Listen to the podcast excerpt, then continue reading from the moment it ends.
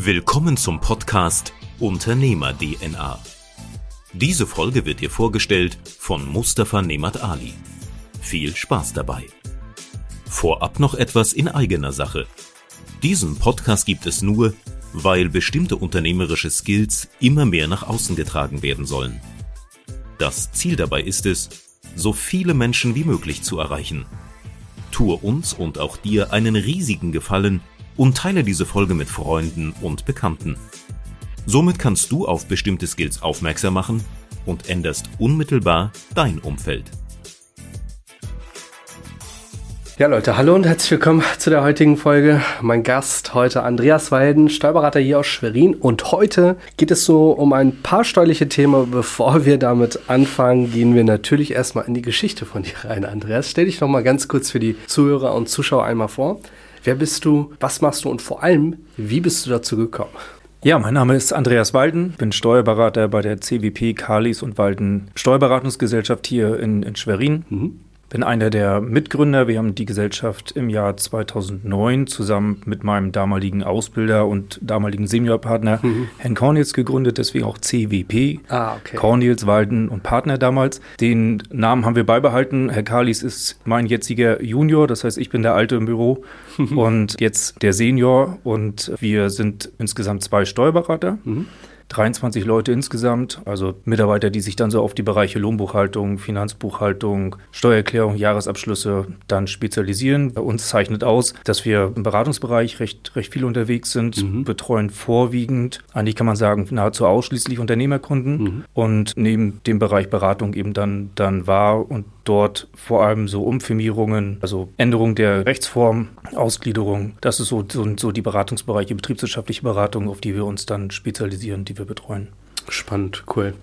23 Leute, das ist natürlich schon eine Hausnummer. Wart ihr schon immer so groß? Nein, wir waren früher deutlich kleiner. Mhm. Ich mache das genau genommen seit 1997, da habe ich meine Ausbildung begonnen. Ah, ja, okay. Damals noch bei meinem damaligen Ausbilder Herrn Cornels. Wir waren im Büro mit sieben Leuten, also deutlich kleiner als jetzt, mhm. sind damals noch in Schwerin-Friedrichsthal gewesen und irgendwann, na, muss im Jahre 2008, 2009 gewesen mhm. sein, dann nach Schwerin in den Übertriedenring gezogen, weil wir mehr Räumlichkeiten brauchten und weil das Büro durch die, durch die Mitarbeiter eben stark gewachsen ist und wir uns dann nachher von damals einem Steuerberater auf dann eine Partnerschaft mit zwei Steuerberatern ah, geändert haben. So ist es jetzt auch geblieben. Also nach wie vor sind wir zwei Partner, zwei Steuerberater und planen jetzt auch nicht viel größer zu werden. Mhm. Wobei so die, die Entwicklung allgemein zeigt, dass wir doch immer noch mal ein, zwei Mitarbeiter dann zusätzlich haben. Also ein bisschen größer, ein bisschen gewachsen sind wir immer noch. Ja, wir hatten spannend. uns so diese Grenze 20 gesetzt. Sieht man ja, dass wir jetzt schon leicht, leicht drüber jetzt sind. Ist die Grenze bei 40. Ja, wahrscheinlich. okay. Leute, ich weiß nicht, wie es euch geht, aber wenn man zum Thema Steuer, Steuerberater schaut, dann ist es per se immer so das Schlechteste, einen Steuerberater zu bekommen. Jeder hat gut zu tun. Wie ist es bei dir? Ist es auch so, dass ihr, dass die Auftragsbücher platzen oder hättet ihr Kapazitäten? Also es ist schon so, dass wir relativ voll sind. Das, glaube ich, mhm. trifft tatsächlich für die, für die äh, Branche zu. Wir versperren uns dort nie und äh, so, dass wir dann natürlich aus dem Mandantenkreis heraus dann in der Regel auch schon, schon Mandate aufnehmen mhm. und generell auch immer noch mal auf der Suche sind, wobei wir tatsächlich ein bisschen, bisschen auswählen müssen, was wir eben noch schaffen können und was, was nicht. Er ist ja auch nicht jeder Mandant wie der andere. Das mhm. heißt, tatsächlich ist es ja so, dass wir immer mal drüber reden müssen, was muss denn konkret gemacht werden. Und nur weil ein Unternehmen groß ist, heißt es ja noch nicht, nicht, dass das für den Berater dann eben arbeitsintensiv ist. Ja. Denn viele große Unternehmen betreuen die Buchhaltung komplett bei sich, mhm. machen teilweise die Lohnbuchhaltung dann bei sich oder bereiten viel besser auf als eben kleinere Mandate, sodass wir immer konkret überreden müssen, was ist unsere Aufgabe, mhm. welche Dienstleistungen sollen wir erbringen und wir können von 0 bis 100 erbringen. Das mhm. heißt, wir können entweder komplett übernehmen oder eben auch nur uns Teilbereiche rauspicken und so entstehen solche Dinge immer im, im, im Gespräch und im Dialog mit dem, mit dem Mandanten und danach schätzen wir ein, ob wir es leisten können oder eben nicht. Ja, sehr spannend. Also wir hatten ja wirklich, ihr wisst, ich habe hier kaum einen Gast, den ich selbst nicht geprüft habe. Und wir haben unsere Kurzzeitvermietung tatsächlich über Andreas laufen. Und da war es ja auch so, dass wir in den Erstgesprächen, so wie du gesagt hast, einfach mal aufgestellt haben, was brauchst du überhaupt? Ich weiß damals, als ich mit der Finanzdienstleistung gestartet bin, da hat mir das total gefehlt. Und wir haben ja viele Zuschauer und Zuhörer dabei, die jetzt gerade dabei sind zu gründen oder die gerade gegründet haben. Was würdest du solchen Unternehmern mitgeben? Gibt es da die fünf Basics, die jeder Unternehmer beachten sollte?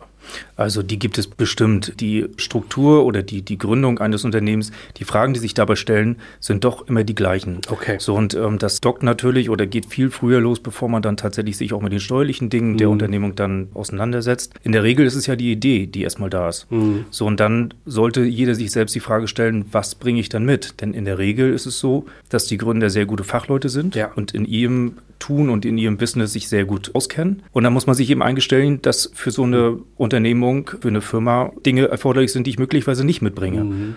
Und da muss man eben sich auch sagen können, das kaufe ich mir ein. Ich verzichte nicht drauf, auf diese Expertise, sondern das sind Dinge, die kriege ich alleine nicht hin. Mhm. Also besorge ich mir einen Dienstleister. Das klingt total selbstverständlich. Absolut. Ist es machen aber nicht. Die wenigsten, die wenigsten machen es tatsächlich. Und da hat man dann schon viel gewonnen. Und mhm. am Ende ist es so, dass dann im Gespräch ja genau das herauskommt. Also sich einfach mal mit einem Steuerberater zu treffen, hinsetzen, was kann ich machen, mhm. was kriege ich alleine hin, was traue ich mir zu und was kriege ich eben nicht mehr hin. Welche Dinge sind eben dann erforderlich. Und das kann dann relativ wenig sein, was der Steuerberater noch zu tun hat, oder eben 100 Prozent mit dem, was dann eben übernommen werden soll ich mache mir jetzt mal so ein Beispiel, so ein kleiner Handwerksbetrieb, da ist mhm. ja die absolute Regel die, dass man sich eben sehr gut in dem fachlichen Bereich auskennt und alles, was Papier ist, dann lieber die Finger von lässt. Ja. Das ist in der Regel so ein Bereich, da tritt der Steuerberater dann zu 100 Prozent auf und übernimmt dort die Dienstleistung. Und ich hatte vorhin das Beispiel gebracht, Großunternehmen haben das mhm. doch schon zu weiten Teilen in die Unternehmung mit integriert und die nehmen das dann. Ja, spannend. Jetzt gibt es ja auch solche Dinge wie zum Beispiel am Anfang, jeder kennt es, glaube ich, den steuerlichen Fragebogen. Mhm. Bei uns war das so, dass damals über den Steuerberater ausgefüllt wurde, dann kam es nicht richtig an und lange Rede, kurzer Sinn, irgendwie hat es richtig lange gedauert, bis das Finanzamt dann endlich diesen Fragenbogen hatte. Das ist so ein Part. Habt ihr bei diesem Fragebogen, gibt es da auch immer wieder diese Komplikation oder ist es eher untypisch? Was meinst du? Also eher untypisch, ja. ja okay. Denn tatsächlich ist das so, das ist ja nur die Anmeldung beim Finanzamt. Mhm. Da ist im Prinzip noch gar nicht viel mit gewonnen oder verloren. Man kann sich da lange mit auseinandersetzen. Am Ende ist es so, dass man die Dinge, die dort dann gegenüber dem Finanzamt erklärt werden, immer wieder geändert werden können. Also auch die Fragen zum Umsatz, zur Umsatzsteuer, zur Höhe der prognostizierten Umsätze, zu den Vorauszahlungen möglicherweise, okay. Ähm, die dann damit einhergehen.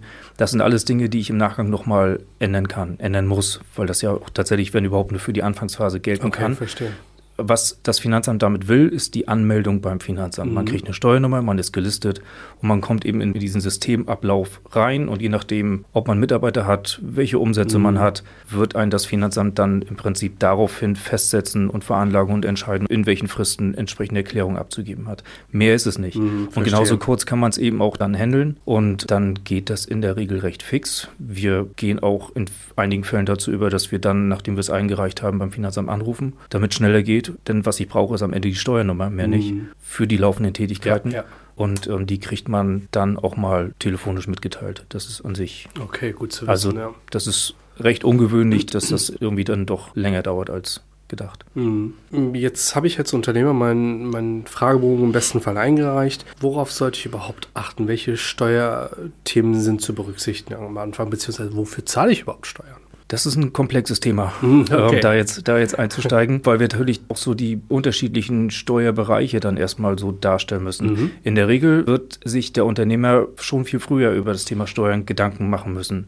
Denn es geht ja schon bei der Planung, bei der Businessplanung los. Das heißt, von meinem Gewinn, von meinen Umsätzen, die ich kriege, was gehört denn da von mir? Sehr spannende das Frage, ist, ja, absolut. Und ähm, da geht es ja dann schon los. Frage Umsatzsteuer. Sind in meinen Umsätzen Umsatzsteuerbeträge drin? Du mhm. kommst du selbst aus einem Bereich, der mit Umsatzsteuer prinzipiell nicht so viel am Hut hat. Dafür habt ihr die Versicherungssteuer. Nur solche Dinge muss ich im Vorfeld wissen. Klar. Das bringt nichts, dann zu sagen, ich setze mich jetzt mal hin und plane mit 100 Prozent der Umsätze, wenn ich weiß, die 19 Prozent Umsatzsteuer werden mir abgezogen. Das sind in der Regel Fragen, die relativ schnell mhm. und leicht zu beantworten sind. In so einer Planung muss ich sie mit einkalkulieren. Und dann komme ich ja dann am Ende einen Schritt weiter, wenn ich weiß, was bleibt mir dann nach meiner Planung übrig. Welche Einkommenssteuerbeträge muss ich bezahlen? Mhm. Welche Körperschaftssteuerbeträge muss ich bezahlen? Welche Gewerbesteuerbeträge muss ich, muss ich einkalkulieren? Und das ist dann wieder stark abhängig davon, in welcher Rechtsform ich tätig bin. Also wir setzen in der Regel sehr früh ein bei der Frage, welche Steuern muss ich dann mhm. an sich zahlen.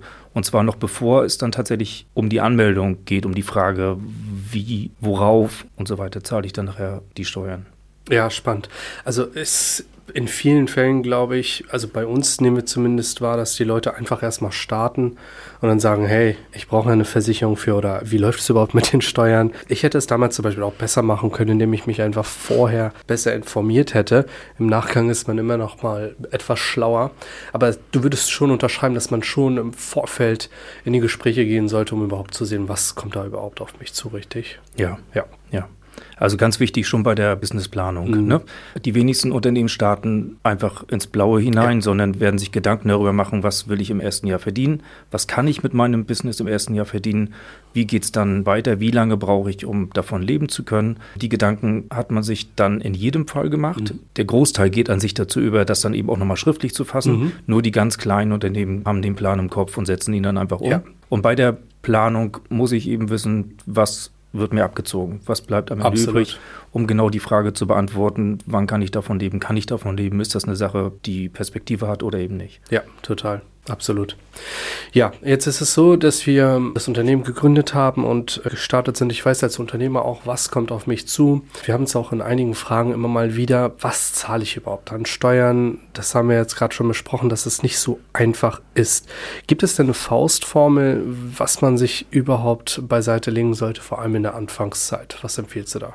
Also in der Regel versuche ich den Unternehmern beizubringen, dass sie 30 Prozent mhm. von dem, was an Gewinn übrig bleibt, beiseite legen sollten. Das ist relativ hochgegriffen. Mhm. Man kann das noch ein bisschen komplizierter machen und dadurch auch genauer, indem man sagt, von dem Jahresgewinn, von dem prognostizierten Jahresgewinn sollte man sich mal so über den Daumen 10.000 Euro abziehen. Das mhm. sind so die Steuerfreibeträge, die man dann in der Regel hat und auf den Restbetrag 30 Prozent. Dann ist man immer noch gut bedient. Das ist relativ hochgegriffen, mhm. klingt auch viel, aber dann ist man auf der sicheren Seite. Wir haben in der Praxis oft das Problem, dass das Finanzamt einen mit Blick auf die Umsatzsteuer, die mhm. nannte ich vorhin, sehr früh in die Verpflichtung nimmt, die Beträge anzumelden. Das sind ja auch Gelder, die ich dann von meinen Kunden und zwar regelmäßig gezahlt bekommen und ja. dann eben nur weitergebe ans Finanzamt. Bei den Ertragssteuern, insbesondere Einkommensteuer, ist es so, dass das Finanzamt einen doch recht lange in Ruhe lässt damit. Mhm. Das heißt, ich habe den von dir erwähnten Fragebogen zur steuerlichen Anmeldung dann abgegeben, habe dort einen niedrig gehaltenen Gewinnschätzung damit angegeben und das Finanzamt wird oftmals nicht sofort Vorauszahlung zur Einkommensteuer dann festsetzen und kann ja dann das erste Mal tätig werden, wenn Erklärungen eingereicht sind. So, und das dauert ja eine Weile, bis das erste Mal Erklärungen eingereicht werden. Das heißt, wenn ich im Jahr 1 gründe, habe ich die Verpflichtung, die Erklärung im Jahr 3 mhm. darauf abzugeben. So, das heißt, die Jahre 1 und 2 sind durch und das Finanzamt kriegt das erste Mal einen, einen konkreten Gewinn mit im Jahre 3 und wird dann aber die Steuern für das erste, nachträglich fürs zweite und als Vorauszahlung fürs dritte Kalenderjahr festsetzen. Das ja. heißt, da entstehen dann im Prinzip Steuern für zweieinhalb Jahre.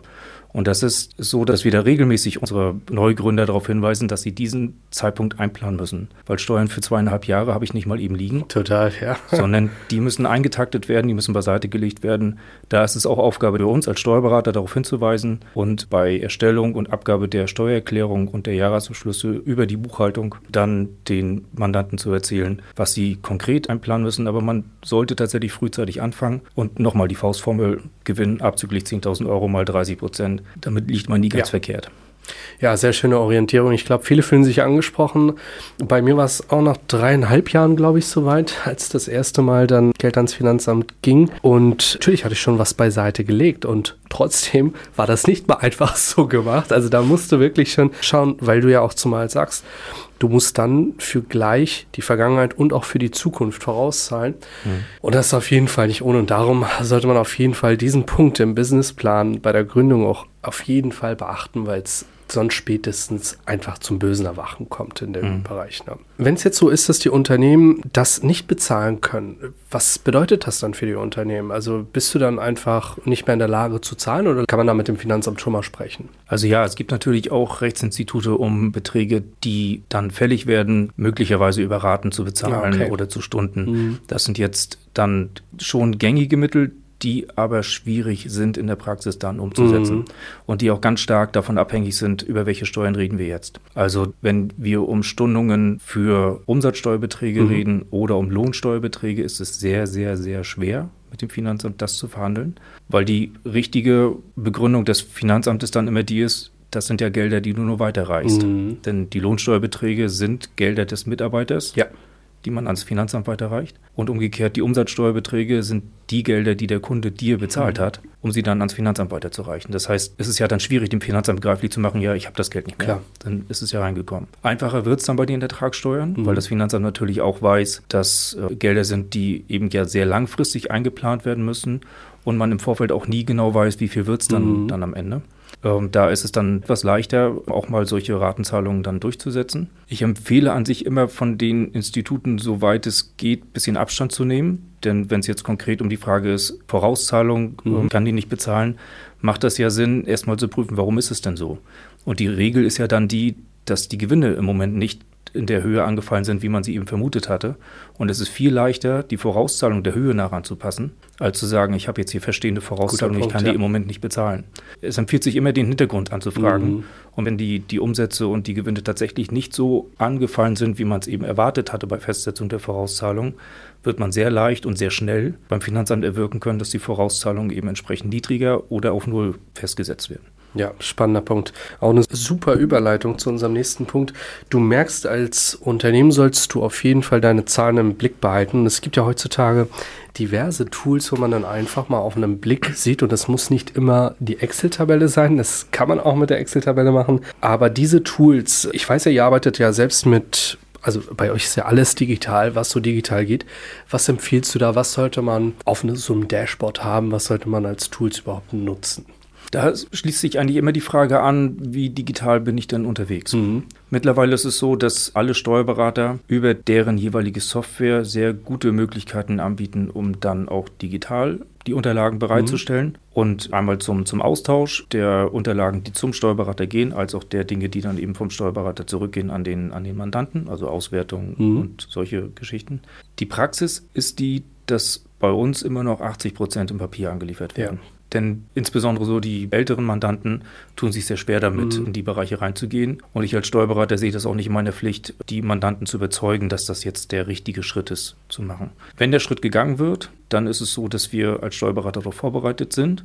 Und meine Erfahrung ist die, dass insbesondere Unternehmensgründer sehr leicht tun damit, mhm. um zu sagen, wir nutzen alles digital, das auch fordern und, und, und wollen. Denn die müssen sich ja mit der Frage auseinandersetzen, dass es ohnehin neu aufgebaut werden muss. Und dann kann ich es natürlich auch gleich in digitaler Form machen. Der Wechsel von Papier zur Digitalisierung, der fällt einigen ihm doch noch mhm. relativ schwer. Tools, die jetzt so vom Steuerberater angeboten werden, sind alle ähnlich aufgebaut, mhm. sind im Wesentlichen dafür, dass es so ein Archiv ist, ein digitales, dass dort Unterlagen im Prinzip über dieses Archiv dem Steuerberater gleich zur Verfügung gestellt mhm. werden. Wir greifen Unterlagen direkt von der Bank ab. Ja. Das ist auch nicht mehr erforderlich, dass wir da irgendwelche Kontoauszüge kriegen. In dem Tool werden Kassensysteme bereitgestellt, mhm. wo man dann eben auf sehr leichte Art und Weise dann die, die eigene Kasse führen kann, Belege einstellen und eben dann im Gegenschritt Auswertung des Steuerberaters kriegt, um sie dann eben einzusehen. Alles so aufgebaut, dass man das als Archiv nutzen kann und auch im Prinzip mhm. Jahre später nochmal bestimmte Belege raussuchen kann und damit eben auch sehr gut arbeiten kann. Klar. Ja, also so wie du sagst, wir haben uns bei der Frage eigentlich gar nicht mit dem Papierthema beschäftigt. Ich weiß gar nicht, ob wir überhaupt schon mal ein Papierstück verschickt haben. Es geht heutzutage ja alles digital und haben es von vornherein so digital angelegt. Also wir haben dann die OCR-Scanner, die alles abscannen, äh, mhm. äh, wo das Ganze dann direkt in der Drive abgelegt wird und man es dann mit einem Klick in die entsprechende Software weitergibt oder am Ende vielleicht auch mal weiterleiten kann. Und das ist ein enormer Vorteil, wie du sagst. Bei den Vor- und Nachteilen, bei den, es gibt ja verschiedene Formen der Unternehmensgründung. Du kannst ja als Kapitalgesellschaft gleich mit anderen Gesellschaftern gründen, du kannst als Einzelperson starten. Jetzt haben wir bei vielen Unternehmern dieses klassische Bild, ich starte mit der GmbH, weil damit bin ich einfach sicherer und es wirkt auch ganz anders, als wenn ich mit einer GBR beispielsweise starte. Was würdest du dazu sagen? Was sagt die Erfahrung?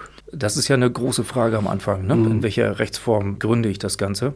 Und ich nehme das so auf, ja, diese Frage nach einer GmbH, die kommt regelmäßig. Mhm. Und die Gegenfrage, die dann von mir genauso regelmäßig kommt, ist, wofür brauchen wir diese GmbH? Mhm. Es gibt sehr viele gute Gründe, die für eine GmbH sprechen.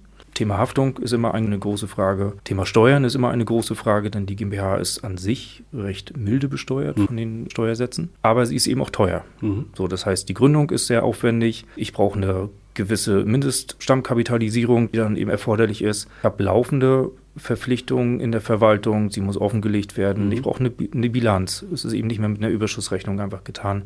Sie ist einfach deutlich teurer als eine Einzelunternehmung in, in der Verwaltung und in der Gründung mhm. und auch in der Schließung möglicherweise irgendwann. Und das muss man wollen.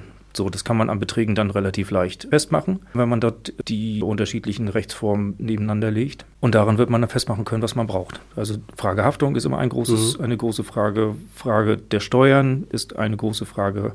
Frage, wie kriege ich die Gelder aus der GmbH auch wieder raus, wenn sie dort eben relativ milde am Anfang besteuert werden. Da gibt es daneben ja auch noch einige Rechtsformen mit der KG, mit der GmbH mhm. und Co. KG, die wir eben für Haftungszwecke genauso gut nutzen können. Da wird man am Anfang sehr viel mit dem Mandanten drüber reden müssen, was ist eigentlich das Ziel was ist dann konkretes Business, welche Haftungsprobleme können dort entstehen und kriegen wir die über betriebliche Versicherung möglicherweise mhm. schon ausgeglichen, günstiger ausgeglichen als über die laufende Verwaltung einer, einer GmbH. Da wird man ganz allgemein jetzt wenig zu sagen können, aber im Detail wird man lange über diese Frage Gründung dann reden müssen, weil das ja doch schon eine Richtungsentscheidung ist, in die man dann eben geht. Auf jeden Fall. Also wir kriegen es oft mit, dass diese Haftungsthematik auf das Stammkapital einfach abgewälzt wird. Und de facto ist es ja so, wenn der Konstellation geschäftsführender Gesellschafter einer GmbH verschuldet jetzt etwas, beispielsweise hatten wir mal den Fall, dass Mitarbeiter betrunken das Auto geführt hat, da bist du als Geschäftsführer mitverantwortlich, entsprechende Compliance-Richtlinien im Unternehmen zu haben. Das heißt, da war es beim Personen- und beim Sachschaden bist du weit über der Stammkapitaleinlage. Und da kannst du dich natürlich absichern, aber es ist nicht mehr die Faustformel, dass man sagt, okay, mit einer GmbH bin ich unantastbar, oder? Zur Frage Geldentnahme, dazu haben wir nachher auch noch eine spannende Frage zur GmbH gehabt. Dazu kommen wir dann nachher nochmal. Jetzt hast du zu den Kosten ja auch gesagt, dass es unterschiedliche Kosten gibt. In den Erstgesprächen bei uns haben wir von dir ja auch gleich mitbekommen, okay, das sind die Kosten, die ungefähr auf uns zukommen werden. Das macht ja auch bei jeder anderen Gesellschaft, richtig? Ja, ja. das ist ja ein ganz wichtiger Punkt. Absolut. Und da kann man sich als Steuerberater sehr leicht verstecken hinter der Gebührenordnung. Mhm. Ich weiß auch, dass das von Kollegen gerne getan wird dass man sagt, ich nehme jetzt hier Gebührenordnung, dann den Gegenstandswert und die Mittelgebühr. Die Aussage ist im Zweifel immer richtig. Die bringt dem Mandanten nur nichts, mhm. denn er weiß am Ende immer noch nicht, was er dann bezahlen muss. So, und ich als, als Kunde würde immer erwarten, dass ich eine konkrete Hausnummer kriege, mit der ich arbeiten kann. Und so machen wir es. Und unsere Herangehensweise ist tatsächlich die, dass wir etwas mehr mit anfallenden Zeiten planen. Das mhm. heißt, ich versuche wie ein Dienstleister, wie der Handwerker, ja. zu fassen, wie viele Stunden gehen dann da rein. Wir haben feste Mitarbeiterstundensätze. Mhm. Und dann ist es leicht zu kalkulieren. So, und mit der jetzt mehr als 20-jährigen Erfahrung, die man eben hat, in dem Bereich fällt einem das natürlich auch zunehmend leichter, das zu greifen. Das ja, heißt, total. Den, den Umfang der, der Unterlagen, die wohl eingereicht werden, zu greifen und danach dann eben festzumachen, was, was entsteht bei uns an Arbeit mhm. und welche Kosten wird das verursachen. Das ist bei Steuerberatern immer zu viel. Das ist immer ein Beruf, der, der zu teuer ist. Was viele aber übersehen, ist, dass da tatsächlich Arbeit hintersteckt. Mhm. So, und die wird natürlich jetzt oftmals nicht gesehen. Das ist so das Problem einer Büroarbeit, dass sie im stillen Kämmerchen mhm. die, die Arbeit anfällt und man nur das fertige Produkt sieht. Das ist dann in der Regel eine DIN A4-Seite.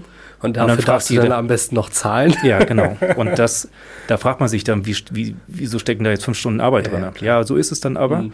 Und wir machen das Ganze über ein Zeiterfassungssystem. Das heißt, mhm. ich kann dem Mandanten tatsächlich dann aber auch sagen, und zwar welcher Mitarbeiter im Viertelstundentakt dann an der Sache gearbeitet hat. Und so, dass unsere Erfahrung können wir dann relativ gut darstellen, was es kostet. Und für die Kalkulation ist es dann eben auch wichtig. Super, also auch sehr transparent gemacht. Wir kriegen ja dann unsere Rechnung, da ist auch, so wie du sagst, ganz klar aufgeführt, wofür fallen überhaupt welche Kosten an. Und das ist wichtig. Ich glaube, in jedem Bereich sind die Leute sensibel dafür und in manchen Bereichen wird es dann einfach so abgetan mit der Gebührenordnung und da darf man wirklich kritisch fragen. Am Ende geht es ja auch um das eigene Geld. Warum sollte man da nicht richtig antworten? Ne? Sehr spannend, okay. Perfekt, dann haben wir jetzt auf jeden Fall so ein paar Themen äh, zur steuerlichen Behandlung. Wir nehmen auf jeden Fall mit, dass es eine hochindividuelle Kiste ist. Und äh, so wie bei den Versicherungsthemen, da gibt es kein richtig oder falsch. Im Zweifel sollst du einfach ins Gespräch gehen. Wir sind ja auch ganz unverbindlich erstmal ins Gespräch gegangen und haben dann gesehen, okay, schön, das macht Sinn. Und vor allem wenn es um dein Unternehmen geht, dann solltest du das Ganze sauber abgeben, denn nichts bringt dir etwas, wenn du einfach mal startest, nachher irgendwie gegen die Wand läufst und merkst, okay, ich muss das jetzt irgendwie nochmal reparieren oder ich habe gar nicht verstanden, was ich da wirklich gemacht habe. Habt ihr da so ein paar Beispiele, wo du dann merkst, boah, was wurde denn da gemacht oder nicht gemacht, wo man dann auch vielleicht mal sagt, hey, das können wir nicht mal heilen? Ja, also ein ganz unangenehmes Feld für Steuerberater sind die Dinge, wo man weiß, dass im Vorfeld gar nichts gemacht wurde. Mm, okay. Und das erleben wir immer noch zu häufig. Wird weniger, aber es ist immer noch, noch zu häufig. Und das sind dann auch Fälle, wo wir uns mittlerweile erlauben zu sagen, ja. also wenn jetzt die letzten drei Jahre nichts gemacht wurde, dann rolle ich das jetzt nicht auf. Das sind ja dann genau die Fälle, die dann teuer werden, ja. wo völlig ungewiss ist, was an Steuern anfällt, wo völlig ungewiss ist, ob die Beträge dann da sind. Mhm. Klar ist nur, dass das Finanzamt drängelt. So, mhm. und dann heißt das Zeitdruck, richtig viel Arbeit, wahrscheinlich, weil dann eben drei Jahre auf den Markt kommen, richtig teuer und Mandanten, die man nicht einschätzen kann. Mhm. Das sind die Dinge, die so gar nicht zusammenpassen. Also sich dem Thema frühzeitig stellen, das wäre ein Ratschlag. So, und ähm, das ist unangenehm, klar, weil man immer jemandem noch Geld abgeben muss, aber man kommt nicht drum rum. Es wird irgendwann nur teuer. Absolut. So, und das Finanzamt hat eben die Möglichkeiten, dort mit den entsprechenden Rechtsinstituten die Gelder zu erzwingen. So, das heißt, ich komme an dem Thema nicht vorbei, mhm. also kann ich gleich damit anfangen, mich dem Ganzen zu stellen. Wenn ich es alleine nicht hinkriege und ich mir das eingestehen muss, brauche ich Hilfe dabei und ich muss sie mir suchen. Das wäre ein Rat, den man auf jeden Fall mitgeben kann. Und das sind, weil du fragtest, die unangenehmen Dinge, mhm. die man mhm. dann eben so gar nicht, gar nicht haben braucht. Klar, verständlich. Wir haben letztens auch einen Fall gehabt, da ging es um die Vorsorge in anderer Sache. Eigentlich dasselbe in Grün. Unternehmen viele Jahre erfolgreich gewesen und jetzt stand der Tag X an. Vorher wurde das Unternehmen auch noch mit ein paar Gewinnanteilen verkauft, sodass auf jeden Fall ein bisschen Geld da war. Aber zum Rentenbeginn war dann auch keine Rente mehr da, weil nie vorher in die gesetzliche Rente oder beziehungsweise nur während der Ausbildungszeit mal in die Rentenversicherung eingezahlt und dann das Thema immer wieder geschoben. Und da ist es dasselbe in Grün. Wenn du ein Thema hast und immer wieder schiebst, schiebst, schiebst, dann wird der Berg am Ende einfach nur größer. Gut, dann würde ich mal sagen, kommen wir direkt mal zu ein paar Fragen, die hier von der Community gestellt wurden. Wir haben schon angeteasert, dass ein paar Themen mal aufploppen werden. Und lass uns mal gleich anfangen mit der Frage, was passiert, wenn ich die Vorauszahlung nicht zahle? Mein Gewinn ist doch unbekannt. Was würdest du dazu sagen, Andreas? Hatten wir schon mal in ähnlicher Form die Vorauszahlungen, die festgesetzt wurden, die sind zu bezahlen. Punkt. Da wird man nicht drumherum kommen. Mhm. Die Frage ist ja, welche Vorauszahlungen werden festgesetzt und in welcher Höhe werden sie festgesetzt. Mhm. Da kann ich Einfluss drauf nehmen. Denn Vorauszahlung heißt ja, dass sie gerade auf Gewinne bezahlt werden, die eben noch nicht feststehen. Ja. Das heißt, hier wird mir eine Planung weiterhelfen, hier wird mir der Steuerberater über die äh, derzeit gebuchten Unterlagen weiterhelfen können.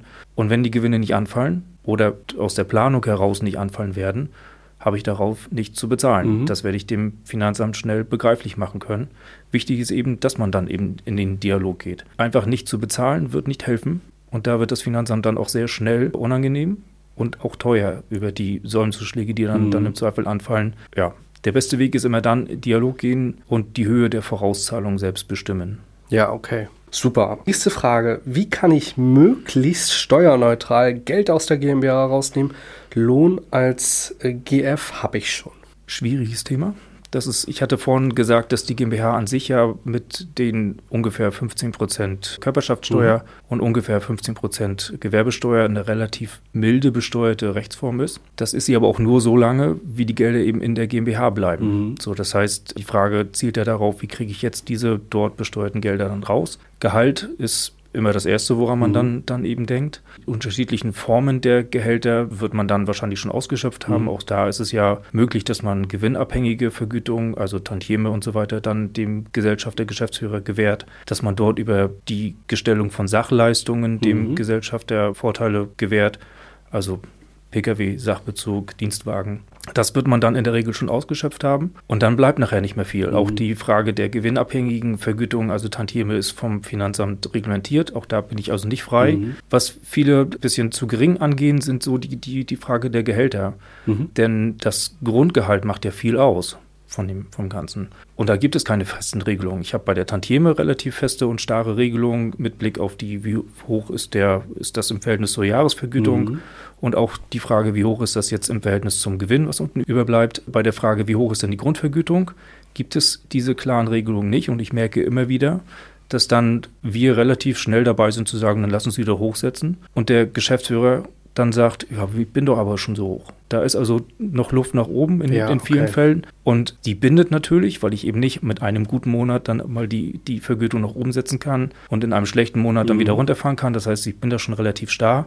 Aber die Grundvergütung kann in der Regel noch nach oben angepasst werden, weil so ganz klare Vorgaben, wie hoch sie denn sein darf, gibt es eben nicht. Wenn man das ausgeschöpft hat, dann bliebe ja nur Dividenden dann auszahlen zu lassen. Mhm mit der Folge, dass die dann eben nochmals mit 25 Prozent äh, Kapitalertragssteuer mhm. belegt werden, plus Solidaritätszuschlag.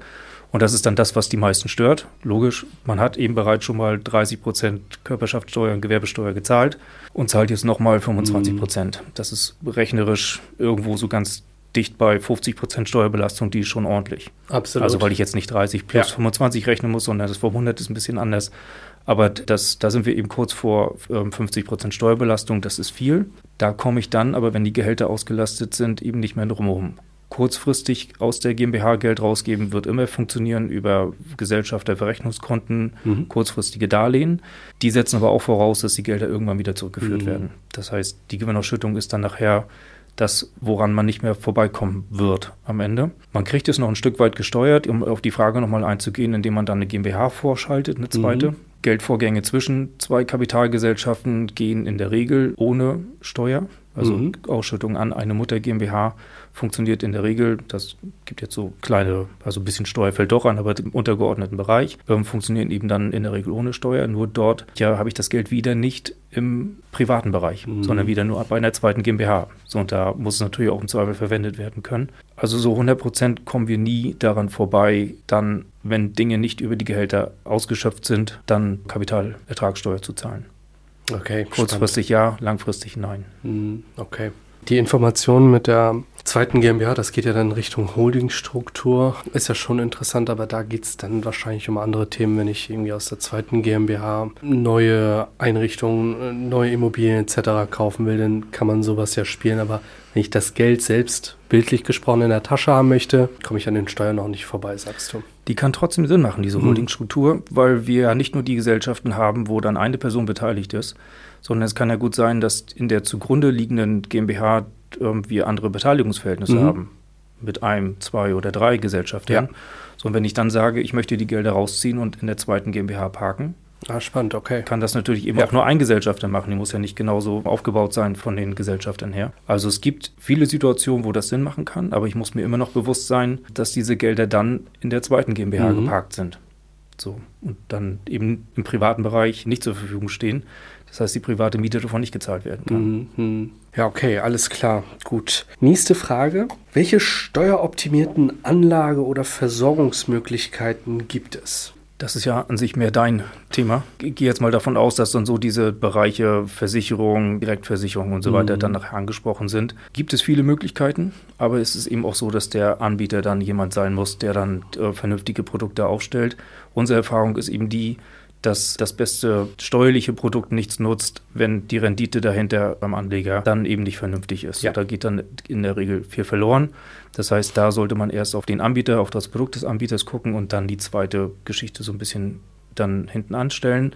Was früher häufig genutzt war in den GmbHs, waren diese Pensionszusagen, die dann über entsprechende Rückstellungen in den Gesellschaften eingestellt wurden, ist mittlerweile die absolute Ausnahme. Der Grund ist an sich der, dass man den Anspruch der Pension ja immer nur die, gegen die Gesellschaft hat. Mhm. Und wenn ich ausschalte aus der Gesellschaft, muss die Gesellschaft ja schon ganz schön groß sein, dass man sagen kann, die ist jetzt auch noch 30, 40 Total. Jahre lang, solange ja. ich das Geld kriege, da. Kann man ein bisschen absichern und es gibt auch Institute, die das dann entsprechend machen. Aber es ist eben nicht die deutsche Rentenversicherung, gegenüber denen ich dann meinen Anspruch habe. So, das heißt, es ist schon immer ein bisschen schwierig. Ja, absolut.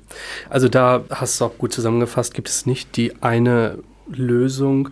Wir gehen da auch ganz klar in die Gespräche und bereiten eigentlich nur mit den Unternehmen den Punkt so weit vor, dass wir ganz klar ermitteln, was muss kurz-, mittel-, langfristig überhaupt passieren, wie kann man das bewerkstelligen und sowas ist dann auch ein Thema, wo man dann wirklich das Ganze vorbereitet und dann mit dem Steuerberater gemeinsam durchgeht, weil da gibt es kein gut oder schlecht. Du kannst als Unternehmen einfach viele Dinge, vor allem als geschäftsführende Gesellschafter im Beispiel, über die Firma laufen lassen. Das macht auch durchaus Sinn und das Innenleben der Produkte ist wirklich ein wichtiges und heikles Thema. Du hast heutzutage immer noch auch Banken, die das nicht mehr so garantieren können. Da ist es dann teilweise so, dass die Gelder irgendwann weg sind. Und wenn wir uns da Pensionsrückstellung beispielsweise anschauen, die sind vom Gesetzgeber schon ziemlich geschützt, aber da muss man echt nochmal ziemlich vorsichtig und vor allem nachhaltig rangehen. Also da geht auf jeden mhm. Fall einiges, aber auch da die individuelle Beratung ist da unheimlich wichtig. Alright, nächste Frage, auch zur GmbH, die Lieblingsgesellschaft der Deutschen scheinbar. Macht es Sinn, private Dinge wie Immobilien oder Fahrzeuge in die GmbH zu nehmen? Um jetzt mal eine generelle Auskunft dazu zu geben, nein. Mhm. Denn wir hatten vorhin gerade gesagt, dass wir eine GmbH ja gerade mit Blick auf die Haftung mhm. dann nachher errichten. Und wenn ich diese Gesellschaft aber vollpacke mit Vermögen, dann war es das mit der Haftungsabsicherung. Denn die Immobilie, die in der Gesellschaft ist, das Fahrzeug, was in der Gesellschaft ist, gehört zum Haftungsumfang und mhm. ist damit weg, wenn es zu Schwierigkeiten kommt. Das ist der zivilrechtliche Blick. So, und jetzt muss man dann ja natürlich wieder die Steuerbrille mal aufsetzen. Mhm. Und Fahrzeuge, die betrieblich genutzt werden, sollten natürlich in die Gesellschaft. Keine Frage. Mhm. Da steckt ja in der Regel auch nicht die hohe Haftungssumme drin. Bei Immobilien ist immer die Frage, wie soll sie denn genutzt werden? Mhm. Betrieblich genutzte Immobilien gehören in die Gesellschaft. Auch hier kann man dann mit Blick auf die Haftungsabsicherung dafür sorgen, dass Gesellschaften möglicherweise vor die GmbH gelagert werden, um mhm. sie eben dann der Haftungsmasse zu entziehen. Ja, gibt da keinen Weg, um, um zu sagen, so, das ist es jetzt. Ist immer die Frage, wie wird die Immobilie genutzt? Mhm.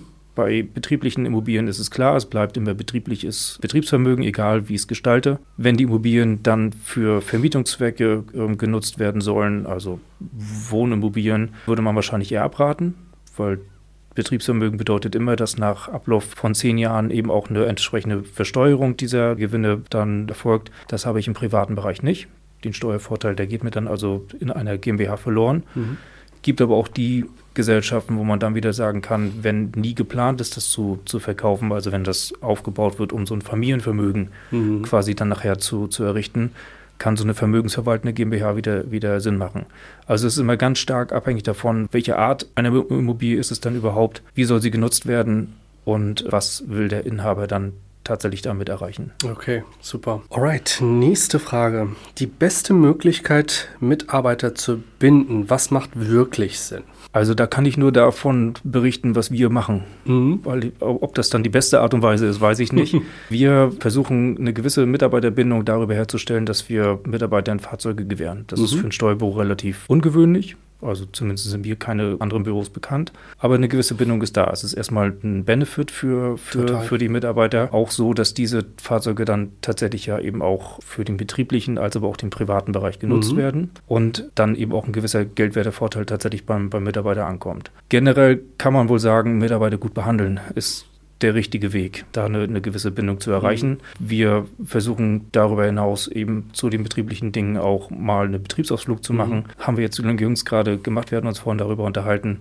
Wir sind nach Oslo gefahren. Das ja, sind Dinge, cool. wo man dann Mitarbeiter auch mal privat kennenlernt und eine gewisse Gemeinschaft dann schafft. Die im Übrigen dann aber auch vom Fiskus gewollt und gefördert werden. Mhm. Das sind Betriebsausgaben, die dort erfolgen. Ja, über solche Dinge wird man es wird man's erreichen können. Ich spreche jetzt mal bewusst so diese kleineren Dinge wie Tankgutscheine, nein, Geschenkgutscheine heißt es jetzt mittlerweile. Das werden die meisten kennen. Die werden in vielen Fällen auch gewährt. Darüber hinaus kann man, glaube ich, viel machen, indem man dann Mitarbeiter vernünftig behandelt. Ja, absolut. Ja, sehr gut zusammengefasst. Also wir gehen auch wirklich in die Gespräche, dass wir sagen, erstmal musst du bereit sein, gute Löhne zu bezahlen. Das ist schon mal die Einstiegshürde.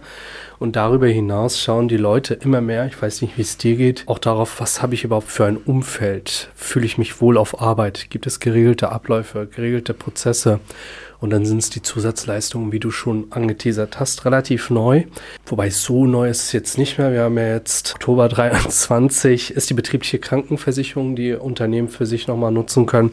Um dem Mitarbeiter nochmal so einen kleinen Zusatz mitzugeben bei der Vorsorgeuntersuchung, bei der Zahnprophylaxe, wie auch immer. Und das ist nochmal eine schöne Wertschätzung. Und das mit den Ausflügen, mit den Team-Events, das ist natürlich super, wenn du da sowas nutzen kannst. Da, so wie du sagst, ist es auch bei uns in der Finanzdienstleistung leider nicht die Regel, dass die Leute das äh, mit den Mitarbeitern auch wirklich machen. Ne?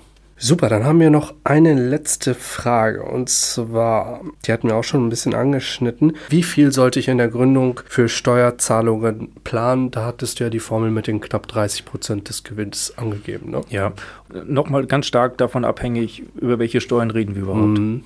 Also das geht ja los bei der Frage, welche Umsätze erziele ich? Sind ja. da Steuerbeträge drin? Wenn ja, wie viel Prozent sind denn da drin? 19 Prozent, 7 Prozent? Mhm. Was muss ich also von den Umsätzen bereits abgeben, bevor ich Geld verdient habe? Ja. So, und dann schließt sich ja im Prinzip bei der Betrachtung, welche Ertragssteuern ich dann abführe, immer die Frage vorweg, welche Rechtsform bin ich dann tätig? Und dann kann ich im Prinzip loslegen zu sagen, jetzt Faustformel, das Sehr und das gut. muss ja. ich dann, dann einplanen. Also immer die Frage, welche Steuer, über welche Steuern reden wir? Und dann die Frage, Rechtsform, Ertragssteuern, in welcher Höhe kommen die dann nachher? Sehr cool. Ich finde es super, wie analytisch und genau du das machst, aber ich glaube, das musst du einfach berufsbedingt machen. Wie bist du überhaupt dazu gekommen, irgendwann in die Richtung zu gehen? Jetzt machst du das ja schon ein paar Jahre. Was war so der Moment, wo du gesagt hast, boah, das liegt mir vielleicht? Also da muss ich ganz offen antworten. Ich habe im Prinzip das gemacht, was die anderen aus der Klasse nicht gemacht haben. okay. Also ich habe 1995 mein Abitur abgeschlossen mhm. und war so ein bisschen wirtschaftlich vorgeprägt, weil ich zum Wirtschaftsgymnasium hier in, in Schwerin gegangen bin mhm. Und weiß, dass ein Großteil der Klasse sich so in den Bankensektor orientiert hat auch ein Großteil in den Finanzdienstleistersektor, Versicherung dann mhm. in dem Falle.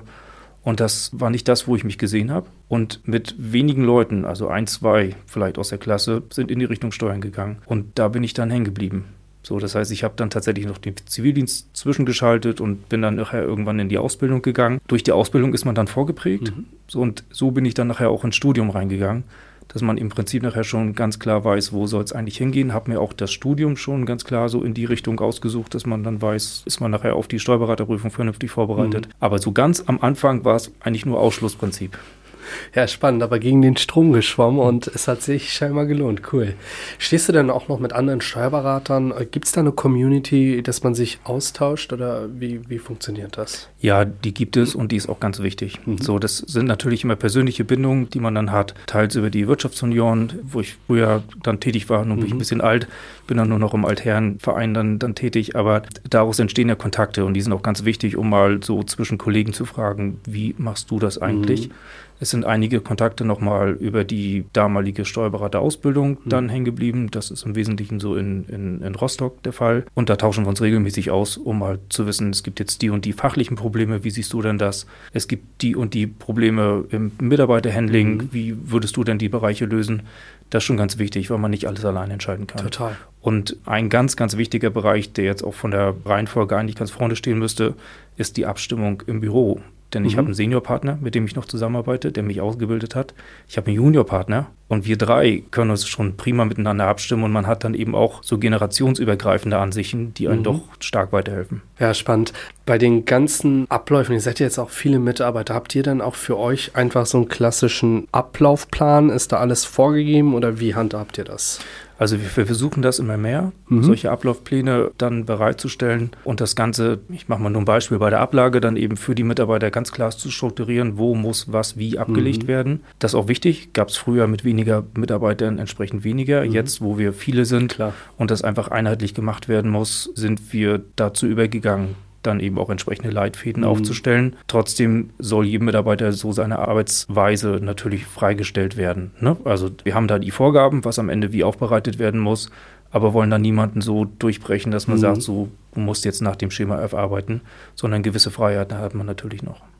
Ja, sehr cool. Ja, wir haben uns tatsächlich auch bei den Wirtschaftsjunioren kennengelernt, wo du es gerade anteaserst. Hast du dann noch irgendwas anderes außer die Wirtschaftsjunioren, wo du dich noch aktiv beteiligst oder was machst du so in deiner Freizeit? Viel Sport. Mhm. Das sieht man vielleicht nicht mehr so, aber früher war es so. Also ich komme ganz ursprünglich so aus dem Drachenbootsport. Ach ja. Ganz, okay. ganz ursprünglich als Kind habe ich Judo gemacht, dort mhm. auch recht erfolgreich und bin dann so in den 90ern, äh, haben wir einen Verein gegründet mhm. im Drachenbootsport, waren auch sehr erfolgreich unterwegs. Das mache ich bis heute nicht mehr ganz so viel wie, wie damals und bin da auch dann eben in den Vorständen mhm. tätig gewesen und da kommt man immer als Steuerberater mhm. quasi automatisch rein, wenn Kassenwart gesucht wird.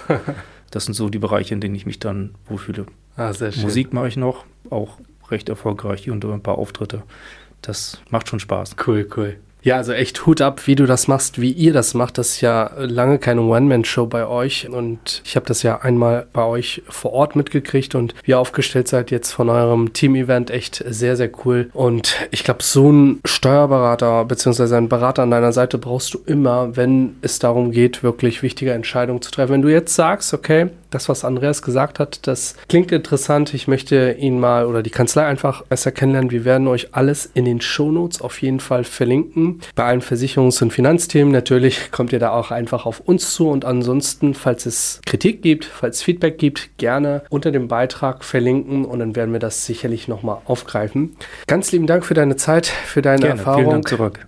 Und dann freue ich mich auf unser nächstes Gespräch. Bis bald. Bis bald. Wenn dir dieser Podcast gefallen hat, dann vernetz dich auf Instagram, Facebook oder LinkedIn mit Mustafa Nemat Ali. Folge dem Podcast, um keine weitere Folge zu verpassen und hinterlasse gern eine 5-Sterne-Bewertung auf iTunes, damit wir noch mehr Menschen erreichen können.